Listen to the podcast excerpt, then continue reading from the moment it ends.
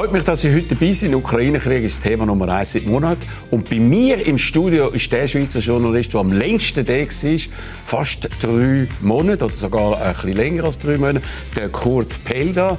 Danke vielmals, dass du gekommen bist. Du bist ja nicht allein gekommen, sondern hast noch exklusives Bildmaterial mitgebracht, das wir in dieser Sendung zeigen werden. Danke vielmals also nochmal. Und äh, die Frage natürlich, wer bist du? Also danke für die Einladung. Ähm, also ich bin ein bisschen heiser vor allem, aber ähm, sonst bin ich äh, Journalist, investigativ, äh, Kriegsreporter seit langem und jetzt in den acht Monaten halt äh, sehr viel in der Ukraine unterwegs, ein Land, wo mir völlig neu war, wo ich keine Ahnung hatte davon und jetzt habe ich mich dort so ein bisschen. Aber du bist ja ein 17 Kriegsgebiet und da fragt man, ist das fast schon ein bisschen eine Manie? Der Peter Balzig, ehemaliger Blick-Chefredakteur, hat gesagt, er war im Vietnamkrieg, als er zurückgekommen ist und der Krieg vorbei war, hat ihm etwas gefehlt. Geht es dir ähnlich? Ja, mir fehlen auch manchmal Sachen, aber das ist mehr ähm, das Leben unter schwierigen Bedingungen, wo, wo mich dazu bringt, das zu schätzen, was man hier in der Schweiz oder allgemein im Westen hat. Also mir mir rückt das immer wieder in, ins, ins Gedächtnis, ins Bewusstsein, dass Frieden ein, unglaublicher Wert ist hier in der mhm. Schweiz. Und ähm, dass ich das halt einfach viel besser kann genießen und schätzen Aber gleich, aber wenn du bist, äh, bist irgendwie mit höherem Adrenalin, hast einen Kick, wenn du eben näher an die Front gehst, beispielsweise, oder? Da musst du immer einschätzen, wo kann ich hingehen, wo ist das Risiko, wie weit darf ich gehen. Ich bin kein Adrenalin-Junkie, also das sicher nicht. Aber es ist natürlich so, dass wenn man an die Front geht und, und wenn der Kick einsetzt, dass man halt ganz äh, gespannt ist, dass man, der ganze Körper ist bereit, man hört, ähm, also es ist ein Artilleriekrieg in der Ukraine, man hört die Granaten, man, man rechnet irgendwie aus, wie noch wird die explodieren, wobei halt die, die wirklich ganz, ganz noch äh, mhm. äh, explodieren, die hört man in der Regel vorher nicht. Also das ist das ist etwas Notwendiges, aber ich bin jetzt wirklich nicht süchtig danach. Und es ist auch keineswegs so, dass wenn ich jetzt fünf Wochen in die Ukraine bin, dass ich dann die ganze Zeit an der Front bin. Ich habe dann auch irgendwann mal genug und ich brauche dann wieder mal ein Bett und äh, eine warme Heizung. Eben, aber sonst musst du dich dann auch mit anderen Sachen zufrieden geben. Wie kommt man dann ganz nah an die Front an? Kann man das machen? Wird man da nicht daran gehindert? Das kommt aufs Gebiet drauf an. Also zum Beispiel in der Region Donbass ist es sehr einfach. Dort ist schon seit acht Jahren Krieg und die Leute sind das gewöhnt, dass Journalisten kommen. Aber im Süden, bei Cherson, ist das äh, größtenteils eine, eine sogenannte rote Zone. Da dürfen Journalisten nicht rein. Und da muss man also schon sehr gute Connections haben, um dort reinzukommen. Gut, also du hast eben Bilder mitgebracht. Schauen wir mal das erste an. Tun wir mal erläutern, was man da sieht. Ist ein Blindgänger von einer Streubombe. Das ist der Direktor von einem Spital, der das einfach so aufhebt. Und ich sage, hey, Vorsicht, Vorsicht, das ist gefährlich. Ähm, aber die Leute sind das so gewöhnt, dass sie... Aber der könnte losgehen, oder? Ja, natürlich. Da ist, ist Zünder noch drin, ist, ist noch Eben, aber es gibt ja vor allem Minen. Und ich glaube, ein Fahrer von dir, ein früherer Fahrer, ist auf so einer Mine gestanden, hat den Fuß verloren. Ganz tragisch. Wie verhinderst du, dass das dir passiert?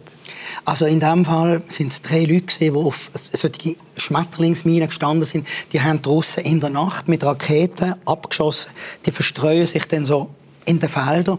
Und wenn man in der Nacht unterwegs ist, sieht man die nicht. Mhm. Und das ist jetzt wirklich etwas, was man vermeiden sollte. Man sollte am Tag, also wenn man kann, darf man in der Nacht nur an einen Ort gehen, wo, also ich bin ja sowieso nicht zuvorderst, wenn, wenn einer vor mir läuft und dann schaut man ganz genau, wo man angeht. Aber das ist, das ist ein Risiko, das ist schwierig Passiert das oft? Ich meine, du bist Vater von zwei Buben und so. Ich meine, hast du auch eine gewisse Verantwortung, dass du wieder heil zurückkommst, oder? Also ich habe in den über 20 Kriegen, die ich bisher gesehen habe, schon viele Minenopfer gesehen.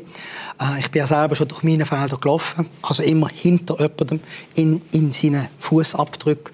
Und äh, natürlich passt da muss man wirklich im Fußabdruck laufen? Ja, natürlich. Und man muss auch, wenn man auf einer Straße fährt und dann gibt es einen, einen, einen Beisihalt sozusagen, oder, dann ist es einfach nicht gescheit, in einem Gebiet, wo man sich nicht auskennt, irgendjemand in den Büsch zu gehen, da erledigt man das Geschäft lieber direkt neben dem Auto. Ähm, das ist sonst einfach gefährlich. Gut. Also schauen wir den zweiten Clip an und das bitte erzählen, was da ist. Ja, da sind wir unterwegs, äh, da, noch in Deutschland und probieren einen, einen Heizöltank aus.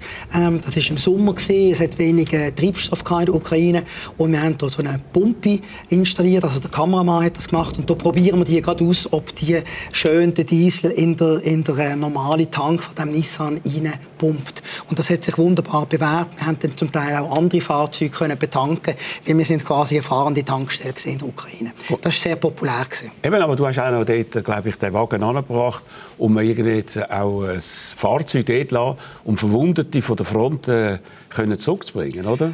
Das ist das dritte Fahrzeug. Ja. Das ist nicht das, was wir hier gesehen haben. Die beiden Fahrzeuge sind zu einer äh, Einheit gegangen, die äh, mit Drohnen zu tun hat.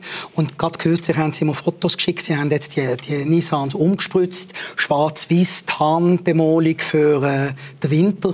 Die sind also immer noch an der Front im Einsatz. Eben, also du bist einerseits Reporter, musst neutral berichten. Hast natürlich eine Meinung, wie wir alle natürlich, oder die meisten von uns. Wir wollen, dass das Land kann frei bleiben und nicht zerstört wird und kann demokratisch bleiben. Aber du musst neutral berichten. Gibt es da Probleme dann?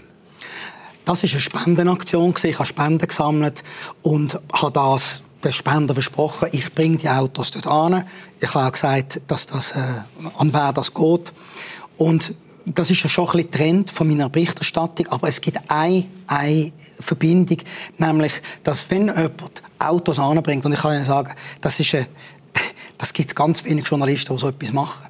Dann haben die Leute natürlich ein ganz anderes Verhältnis zu mir. Und das ist auch der Grund, warum sie mich dann auch in sogenannte rote Zonen bringen, wo es eigentlich illegal ist für Journalisten. Also die Leute riskieren dann selber vielleicht ein bisschen mehr, also gegenüber ihren eigenen Vorgesetzten, gegenüber den Behörden, ähm, um mich an einen Ort zu bringen, wo ich sonst gar nicht hin könnte. Und die, die gespendeten Autos helfen eigentlich meiner Arbeit. Und wirklich neutral kann man in so einem äh, Konflikt nicht sein. Ich bin ja nicht der Bundesrat. Ich, mu ich muss nicht neutral sein. Ich muss mich auf die Fakten konzentrieren. Genau, und ich die aber offenbar gibt es zu wenig Autos, die die Verwundeten zurückbringen von der Front. Äh, das ist eine ganz heikle Situation. Was hast du dort erlebt auch? Das ist ja so. Die Autos an, an der Front, also sind die Straßen kaputt, es ist schlammig jetzt in der Schlammsaison. Und die Autos werden innerhalb von zwei bis drei Monaten zu Schande gefahren normalerweise. Darum bin ich ganz erstaunt, dass die Nissans, die wir im Sommer gebraucht haben, immer noch im Einsatz sind. Aber andere Autos sind wirklich in schrecklichem Zustand. Die haben einen Treffer bekommen und die brauchen ständig neue, ständig neue Autos, um, um ihre Sachen machen zu können. Auch um Nachschubbahnen zu bringen, um Soldaten zu transportieren, Verwundete zurück. Also es gibt ganz viele Einsatzmöglichkeiten. Also, schauen wir doch das an und ich will hören, was du dazu sagst. Was sind das für Granaten? Das sind finnische Mörsergranaten in einem Lastwagen. Das hat also nichts mit unseren Autos zu tun. Und da ist eine MiG-29 ukrainische, die eine amerikanische Antiradarrakete in den Himmel schießt und die haben eine Reichweite von bis zu 150 Kilometer, wo sie Flugabwehrstellungen von den Russen angreifen. Aber weiß man denn, dass das Ukrainer sind? Wie erkennt man das? Könnte das auch Russen sein? Das nicht. Also da hat man auch die, äh, Abzeichen gesehen. Wir haben das so gefilmt und dann vergrößert und dann haben wir eben auch gesehen, dass das die Antiradarraketen sind. Jetzt so auch bei diesem Helikopter sieht man auch, äh, wenn man genau schaut, ukrainische Abzeichen. Und in der Regel würden sich jetzt russische Helikopter nicht hier über eine Autobahn oder über eine große Straße von den Ukrainer ähm, wagen. Wären hier nicht Hochspannungsleitungen, ja. würden die Helikopter wirklich direkt über das Dach vom Auto fliegen. Also, um aber heisst, der Luftraum haben die Russen nicht können irgendwie kontrollieren. Man Anfang ja gehabt, von dem Krieg gesagt, man muss eventuell sperren für die Russen und so. Das ist gar nicht passiert und das ist auch gar nicht nötig gewesen. Nein, sie haben das nie geschafft, weil die Ukrainer eine sehr starke Flugabwehr haben. Und das ist auch der Grund, warum sie jetzt halt mit äh, Cruise Missiles, mit Raketen, mit den, mit den iranischen Drohnen versuchen wettzumachen, was ihre Piloten und ihre Flugzeuge nicht schaffen. Mhm. Also, in den letzten Monaten oder Wochen und Monaten wenig Bewegung an der Front. Äh, du bist eben im Süden gewesen, aber auch vor allem im Donbass. man sieht jetzt eine Karte, die du mitgebracht hast. Also die muss man vielleicht ein bisschen erläutern. Ich glaube, das Blaue ist dort, wo eigentlich die Ukrainer sind und das Rote, wo die Russen sind. Und die haben etwas dort angestellt im Norden und äh, auch im Westen. Was ist das genau? Also sie nennen das die Wagner-Linie nach der Söldnergruppe Wagner, wo die Wagner-Linie angeblich ja. baut. Aber das ist ein Projekt. Ich glaube, es ist ein Hirngespinst. Es gibt ein paar Kilometer von dieser Linie. Also sie wollen ähm, so Panzerbarrieren machen? Genau, genau. Ähm, also so ein bisschen wie im Ersten Weltkrieg. Und äh, die Wirksamkeit von so etwas, das kann man bezweifeln. Ich glaube, das ist vor allem eine Propaganda. Du glaubst nicht, dass es Aber sie wollen offenbar äh, defensiv äh, sich aufrüsten, äh, nicht in erster Linie offensiv. Eine Art Maginot-Linie, die im Zweiten Weltkrieg von den Deutschen einfach umgangen ist über Belgien. Und du meinst, die Ukraine würde etwas Ähnliches da machen? Also die Russen haben das Problem, sie sind im Moment in der Defensive. Sie sind daran am Mobilisieren. Sie haben etwa 220.000 neue Rekruten. Und bis die Spürt man schon etwas von denen? Ja, die sind schon dort. Mhm. Also im Donbass kämpfen sie, äh, sie kämpfen auch in Cherson. Also es ist ja nicht so, dass es keine Frontbewegungen gibt. Es ja. hat massive Verschiebungen zugunsten der Ukrainer gegeben. Und die Russen brauchen jetzt Zeit, sich zu organisieren, um vielleicht äh, im nächsten Jahr, vielleicht im Frühling, eine Gegenoffensive zu starten. Und sie sind bereit, sich auf gewisse Linien zurückfallen zu lassen. Man hat es auf der Karte ja gesehen, die Wagner-Linie ist hinter der aktuellen Front. Und sie hoffen, dass sie irgendwann die Ukrainer können aufhalten und dann ihren Gegenangriff starten. Das wissen die Ukrainer. Und was machen Sie dagegen, um das äh, zu verunmöglichen? Ja, sie hoffen natürlich, dass der Westen sie weiter mit Artillerie, mit äh, Flugabwehrsystemen und anderen Waffen unterstützt. Und die haben ja auch die Wende gebracht. Also mittlerweile greifen die Ukrainer mit ihren weitreichenden Artilleriesystemen die Russen hinter der Front auch an, punktgenau. Die Waffen sind viel präziser wie die russischen und das hat den Russen wahnsinnig Problem geschaffen. Also wie ich zum Beispiel dort war, im Donbass und auch im Süden, hat man eigentlich viel mehr ukrainisches Artilleriefeuer gehört wie russisches. Das also heißt, 4 zu 1. Das heißt, die Russen haben weniger Munition? In dem Moment. Ich, meine, ich bin ungefähr zwei Wochen in Frontnähe ja. gesehen. Das kann auch Zufall sein. Ähm, aber man hört, dass die Russen auch uralte Haubitzen aus dem Zweiten Weltkrieg holen, weil die eine andere Munition brauchen wie ihre aktuellen Geschütze, weil sie eben nicht genug Munition haben. Aber das ist alles aber, Und die Ukrainer haben, die können also da wirklich äh, aus dem Vollen schöpfen, hast du das Also die Ukrainer haben mit ihren alten sowjetischen Geschützen, die ja die gleiche Munition wie die Russen brauchen, haben sie auch Probleme. Auf der ganzen Welt Überall sind Waffenhändler unterwegs, um noch die letzten Reste von dieser Munition einzukaufen. Für die Ukrainer, für äh, die Russen. Mhm. Und dadurch, dass jetzt die Ukraine westliche Munition NATO-Geschütz bekommen hat, haben sie das Munitionsproblem nicht mehr im gleichen Maß, weil der Westen hat natürlich sehr viel äh, Munition gelagert und die äh, westlichen Geschütze, die ich im Einsatz gesehen habe, die haben keinen Munitionsmangel gehabt. Also eben, an der Front ist äh, nicht so viel passiert in den letzten Wochen. Dafür haben jetzt die Russen neue Taktik, nämlich mit iranischen Drohnen vor allem die Städte anzugreifen, das Elektrizitätssystem der Ukraine zu zerstören. Tu mal das kommentieren, das ist in Kharkiv passiert. Das sind äh, Raketen von den Russen noch im Sommer. Da haben sie einfach wahllos in, in, in die Stadt hineingeschossen, häufig auf Schulen, die sind leer gewesen, keine Schüler drin. Äh, Schulen werden zum Teil als Lager von, der, den Soldaten benutzt. Und da haben sie ein, ein, ein, ein Haus von einer Behörde getroffen. Das ist wirklich ganz nah bei uns gewesen. Und Eben, wenn man dort oben ist, dann, äh, dann kann es einem tüpfen. Also jetzt ist es äh, in der Nacht. Da prasselt es auf unser Dach. Wir sind äh, 300 Meter entfernt gewesen. und man hört die Gesteinsbrocken splittern, die auf unser Dach Wie ist das, wenn man dort ist? Das ist also schon noch eindrücklich. Und da ist, also, da ist man also wirklich froh, dass man noch das Dach dazwischen hat und nicht irgendjemand draußen Am nächsten Morgen da gehen die Leute raus und... Äh das war der Einschlag, den man ja. vorher gehört hat. Und die machen das ganz äh, selbstverständlich, das Zusammenräumen? Das ist eine, ist eine Routine. Rettungskräfte kommen, Feuerwehr, ähm, dann auch ganz schnell Kräne, wo sie, wo sie die grossen Stücke Betonplatten rausnehmen, um zu schauen, ob sie äh, noch Leichen finden oder Verwundete. Und nachher kommen die Putzenkippen, die mit den gelben Westen. Da sind auch Zivilisten dabei. Es wird immer sofort aufgeräumt. Und das ist jetzt auch mit den Shahid-Drohnen aus dem Iran. Auch wenn die ähm, Umspannwerte stören, Kraftwerke. Die Ukrainer sind mittlerweile richtig gut ähm, wieder aufzubauen, das, was sie, was sie dringend brauchen. Infrastruktur wird repariert. Es ist ja viel gedreht von Korruption in den Staatsbetrieben das ist auch eine Realität. Aber man muss schon sagen, seit dem 24. Februar haben die Eisenbahn, äh, Stromversorger, Wasserversorger, die haben wirklich den Finger rausgenommen und reparieren die Sachen in Windeseile. Das kann man im ganzen Land beobachten. Aber man hat jetzt gehört, dass bis zu 85 Prozent von diesen Drohnen diese billigen iranischen Drohnen, dass die abgeschossen werden von der Ukraine. Ist das glaubhaft? Was meinst du? Also der ukrainische Militärgeheimdienst sagt, es sind 70 Prozent, die sie abschießen. Aber eben, dann kommen noch 30 Prozent durch. Genau. Und die haben ja Hunderte von denen. Das ist die Frage. Also, wie viel Iran da wirklich liefern kann und ob die Lieferungen wirklich auch nach Russland kommen, da wäre ich mir jetzt noch nicht so sicher. Aber das ist nicht kriegsentscheidend. Die Drohnen haben keinen großen Sprengkopf. Das ist wie eine größere Artilleriegranaten. Natürlich können die etwas zerstören, aber das hat keinen Einfluss auf den Krieg. Nein, aber auf die Moral der Bevölkerung und vor allem auf die Versorgung jetzt im Winter mit Strom von der Bevölkerung. Hast du da nicht Angst, dass das könnte dann wirklich zu grossen Problemen kommen? Bis jetzt ist das Wetter noch einigermaßen angenehm gewesen, aber das wird sich mit Sicherheit ändern. Also man hat jetzt schon Probleme mit der Stromversorgung seit, seit diesen Angriff, das stimmt. Aber man muss einfach ganz klar sehen, Bevölkerung ist mittlerweile recht äh, resilient. Ähm, es trifft vor allem jetzt die Bevölkerung im Westen, im Norden, wo wenig vom Krieg mitbekommen hat, in Kiew, in Odessa, in Lviv. Und ähm, man muss aber auch wissen, dass die Leute, die in der Nähe von der Front leben, dort gibt es schon lange keinen Strom mehr. Aha. Dort gibt es schon lange keine Wasserversorgung mehr. Also die Leute gewöhnen sich an das und es schürt einfach auch ihren Hass. Ich glaube, es ist total kontraproduktiv.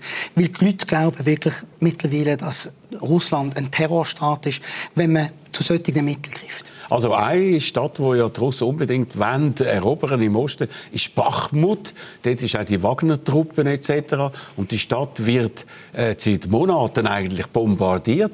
Du bist dort und hast folgende Bilder zurückgebracht. Kannst du das kommentieren? Ja, das ist in der Post von Bachmut. Also da hat es noch eine Post, die funktioniert. Und es ist andauernd ihr Artilleriefeuer.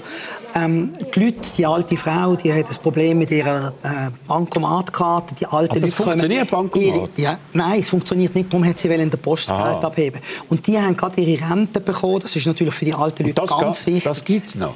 Einfach in Bachmut. Alle ja. Leute aus der Umgebung kommen nach Bachmut, um dort an der Post ihr Geld abzuheben. Mhm. Und das ist eigentlich direkt an der Front. Es ist wirklich ein Wunder, dass die Ukrainer das schaffen, die Post dort äh, am Laufen zu halten. Es sind all, fast alles Frauen, die dort arbeiten.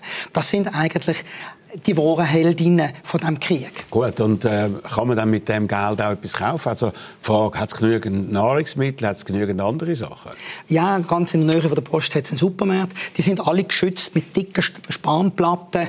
Äh, die haben auch nicht immer äh, offen, aber auch dort bemühen sie sich, den Leuten, die noch dort leben, und unter denen hat es viele russlandfreundliche Leute in Bachmut, denen äh, zumindest eine, eine Basisversorgung. Was heisst Russland freundlicher? Die wette, dass die Russen das erobern würden?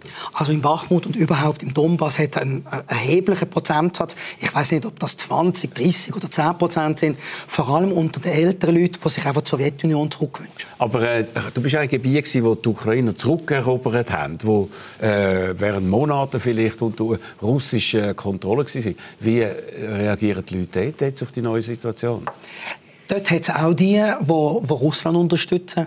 Und es hat auch die, die, die, die Ukrainer ähm, willkommen geheißen haben. Also in einem Dorf zum Beispiel haben äh, Zivilisten, wie die ukrainischen Panzer gekommen sind, nicht erkannt, dass das die Ukrainer gewesen sind. Sie sind nicht sicher sind das Russen, sind das äh, Ukrainer. Die haben die gleichen Waffen, ihre mhm. Uniformen sehen auch nicht viel anders aus. Und erst wie die Ukrainer die russischen Flaggen am, am Gemeindehaus abgeholt haben und ihre Ahnen da haben, haben sie, haben sie, haben sie sich gefreut. Aha. Aber eben eine Minderheit ist nicht glücklich über den Vormarsch. Gut, aber äh, was hat sich dort verändert? Kann jetzt Ukraine dann äh, eben also die Möglichkeit geben, wieder ein normales Leben zu führen, oder sind sie da dazu noch nicht in der Lage? Also in, in diesem Dorf war genau das Problem gewesen, wann kriegen wir unsere Pensionen? Ja. Während der russischen Besetzung hat es kein Geld gegeben und jetzt hoffen sie natürlich, dass irgendeine Postfiliale dort zurückkommt. Aber man muss schon sagen, also ich meine, die Ukrainer schießen auch mit Artillerie auf solche Siedlungen. Die Russen haben ihre Panzer direkt neben die Häuser der Zivilisten gestellt. Also das aber Dorf ist von, nicht. von den Ukrainern auch zerstört Eben, aber worden. Aber man weiß nicht, was ist von den Ukrainern, was ist von den Russen zerstört worden. Ja, es ist natürlich, es ist natürlich vorher von den Russen mhm. angegriffen worden und nachher von der Ukraine. Ja, ja. Aber die Ukraine, also mir hat zum Beispiel ein Mann erzählt, dass eine ukrainische Rakete äh, sein Haus getroffen hat und seine Frau im, im, im Keller tötet. Mhm. Ganz schrecklich. Ja. Also das ist halt einfach Krieg. Es ist, es ist nicht nur Russland, wo, wo Sachen zerstört. Mhm. Das ist auch klar. Aber haben die Leute, die jetzt auf der ukrainischen Seite sind und in diesen Gebieten leben, haben die Angst, dass die Russen zurückkommen? Also die, die ukrainefreundlich sind, natürlich. Ja. Und es hat die, die, die russlandfreundlich sind, sind zum Teil auch nach Russland geflüchtet. Also es gibt Fluchtbewegungen in beide Richtungen. Aber ich habe sehr viele Leute getroffen, die gesagt haben, vor allem auch alte Leute, ich lebe hier und ich werde hier sterben. Eben sind vor allem alte Leute, sind denn die Jungen, die meisten Jungen eigentlich gegangen? Viele Junge sind gegangen, das stimmt. Aber ich habe jetzt auch in dem Dorf, das ich vorher erzählt habe, habe ich eine ganze Gruppe von jungen Leuten äh, gehabt, und die haben eben noch Velos oder Vespa oder Elektrotöffel und mit dem fahren sie dann, mit denen fahren sie dann nach Bachmut oder in die Städte, wo es noch etwas zu essen gibt und kaufen für sich und für die Alten ein. Eben, aber du hast noch etwas anderes erlebt, glaube ich, in der Region Cherson, also eher im Süden, dass dort eine Frau äh, wo du sagst, das war eine Heldin.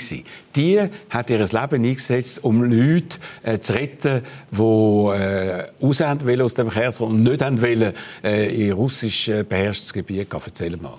Genau, das ist eine Frau, die äh, mitgeholfen hat, Leute zu evakuieren. Zu, zu, für das hat sie auch müssen mit russischen Offizieren kommunizieren, die bestechen. Und ähm, man hat ja lange Zeit vor deren Offensive von der Ukraine immer wieder gehört, dass mal da 500 raus sind und dort 1000.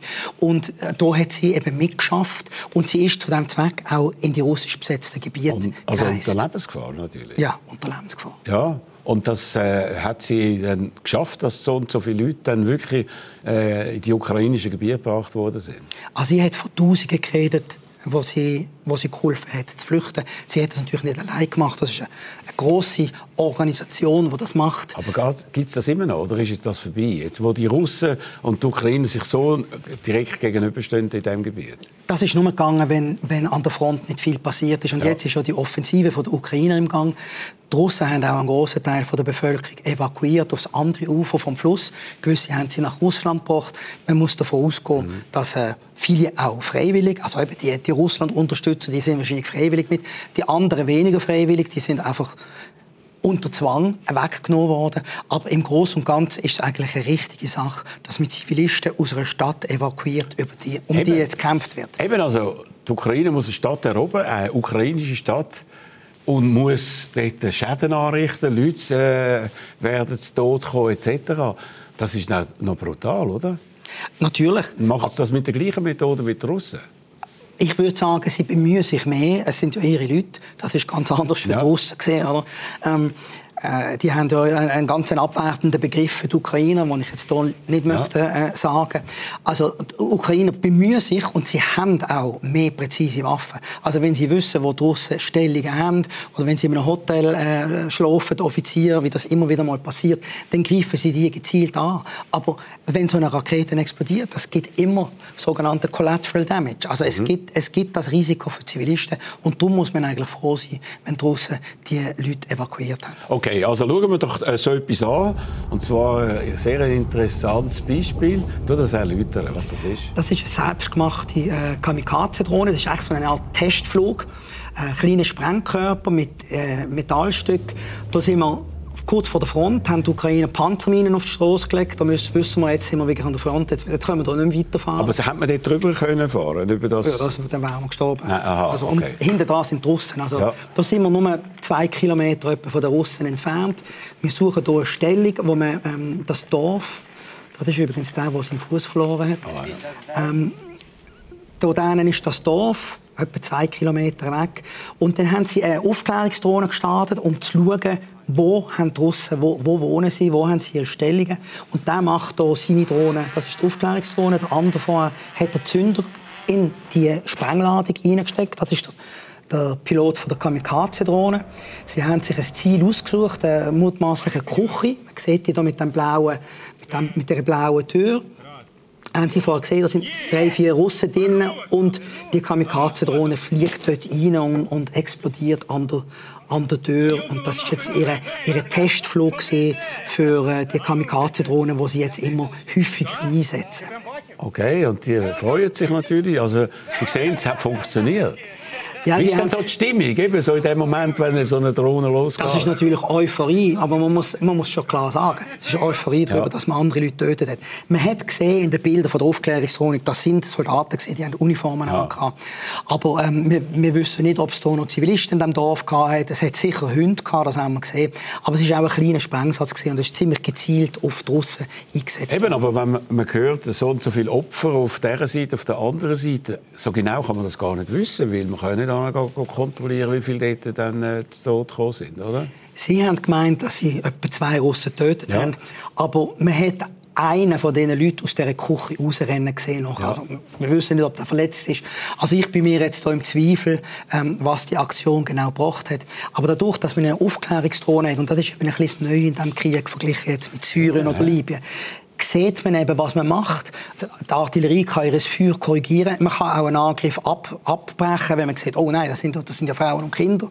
Ähm, Und äh, dadurch weiß man schon ein bisschen mehr, was, was das eigene Feuer anrichtet. Und machen das beide Seiten gleich? Können das draußen auch? Draußen machen das auch, aber ich vermute stark, dass sie nicht so viele Drohnen haben wie die Ukrainer. Ja. Also wir hätten sie fast verwünscht mit so einem Angriff. Also was? Eine Drohne hat uns gesehen und die Drohnen sind Wieso? einen Kilometer weg. Das ist ein gezielter, äh, also es ist eine, es ist eine Kanone die auf uns geschossen hat.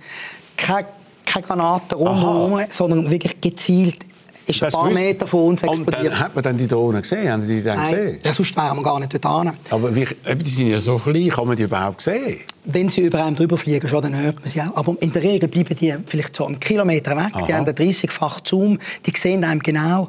Und dann zwischen dem Abschuss von der Kanone bis das kommt, ist 15, 20 Sekunden. Und unser Glück ist, dass wir dort umtrüllt sind und dann weggelaufen sind. Und eine kleine Bodenwelle, also wirklich eine kleine Bodenwelle, wow. hat uns von den Splitter beschützt. Und wir sind dann nachher gerannt, weil wir haben gedacht, jetzt kommt die nächste Granate und die nächste. Aber sie haben dann aufgehört, wie wir uns in einer Ruine versteckt haben. Das heißt, es ist eine ganz neue Form von Kriegsführung mit viel mehr Risiken auf beiden Seiten. Also dort, wo man weiß, dass es Aufklärungsdrohnen hat und die kleinen Drohnen können nicht weit fliegen. Also es ja. ist ein paar Kilometer hinter der Front, ist es richtig gefährlich. Okay. Also, du hast noch ein anderes Beispiel gebracht. Mit einer Spezialeinheit bist du dort äh, an die Front äh, gegangen. Das erklären. Ja, das sind äh, die Leute, die noch auch die Drohnen geflogen haben. Das sind Freiwillige. Ähm, das ist ihr Instruktor da. Also sie üben da noch? Genau, das ist ein, ein improvisierter Schießstand. Und da hat es auch Ausländer dabei, unter anderem die Frau, das ist eine Weißrussin. Es ist lustig, das war die grösste in dieser Truppe, die hat alle anderen überragt und hat ihr Gesicht nicht zeigen, einfach wegen ihrer Familie ja. in Russland. Und die trainieren da äh, müssen alles selber bezahlen. Die sind nicht angestellt ah, ja. von der... Von der äh, sind nicht Söldner in dem Sinne? Nein, sind nicht angestellt von der Armee. Und die drei, die auf, auf die Mine gestanden sind, die kriegen keine Hilfe vom Staat. Warum? Keine Hilfe vom Staat, weil sie ja, Freiwillige sind und keinen Vertrag haben mit der Armee. Ja, also haben alles Private, müssen denen helfen. Aber wie ist denn da die Stimmung? Wie ist denn da die Stimmung in der Bevölkerung auch gegenüber dem Zelensky und so, wo solche Regeln offenbar umsetzen will? Man nimmt das irgendwie hin, aber ich sage auch immer, hey, wie, wie, wie kann euer Staat, und ihr ja freiwillig euch meldet, das sind ja junge Leute, oder, in den besten Jahren, ihr geht an die Front, riskieren ihr Leben, verlieren ihre Füße und dann gibt es nicht einmal äh, irgendeine Invalidenrente oder irgendeine, irgendeine Hilfe. Mhm. Alles läuft privat. Aber hast du das Gefühl, also die Unterstützung von der Regierung, von Zelensky, die ist immer noch stark?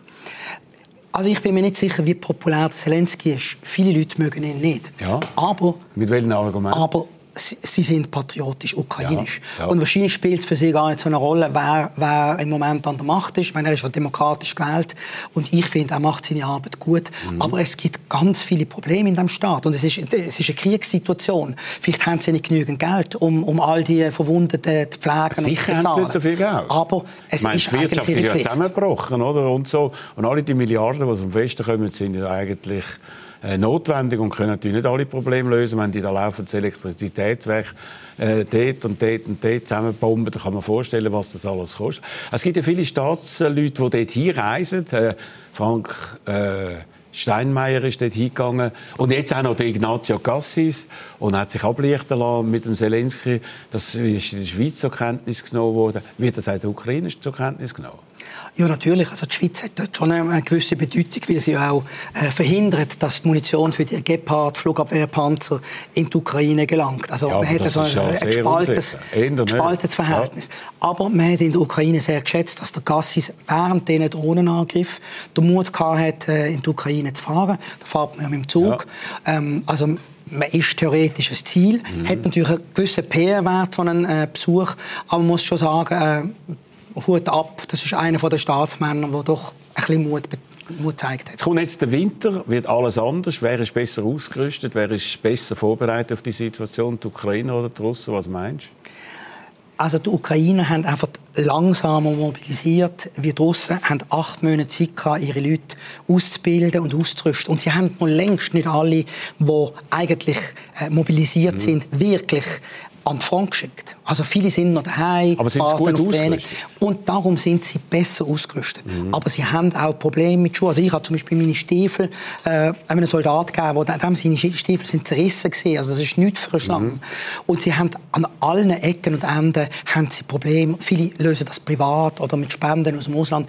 Und bei den Russen machen das zum Teil gleich, weil dort kriegen sie vom Staat praktisch nichts, mhm. haben zum Teil Gummistiefel, auch die Wagner-Söldner haben Gummistiefel, ja. mit denen sie an die Front gehen. Also wie lange halten die das aus? Und die, die Mobilisierten müssen zum Teil alles selber zusammen kaufen, einen Schlafsack, einen Rucksack. Man sieht es dann auch auf den Bildern, oder? da haben sie farbige Schlafmatten dabei, übrigens die Ukrainer auch, weil es einfach vom Militär nichts mhm. gibt. Also vieles ist ein bisschen äh, self-made auf beiden, beiden Seiten. Gehst du wieder in die Ukraine? Ja, ich habe vor, im Winter wieder zu gehen. Mhm. Ähm, muss mich noch vorbereiten und bin dann gespannt, wie das ist mit Stromversorgung. Gasversorgung ist auch ganz ja. wichtig, wegen der Heizungen. Ähm, das will ich dann, dann sehen. Okay, also, grossartig, was du uns da erzählt hast. Ein echter, direkter Einblick in die Realität von einem brutalen Krieg, der am heutigen Tag und jetzt seit acht Monaten in Europa stattfindet. Danke dir vielmals, Kurt. Und danke vielmals für die Aufmerksamkeit. Die Sendung gibt es wieder in einer Woche. Ich würde mich freuen, wenn Sie dann dabei wären. Bis dahin bleiben Sie optimistisch.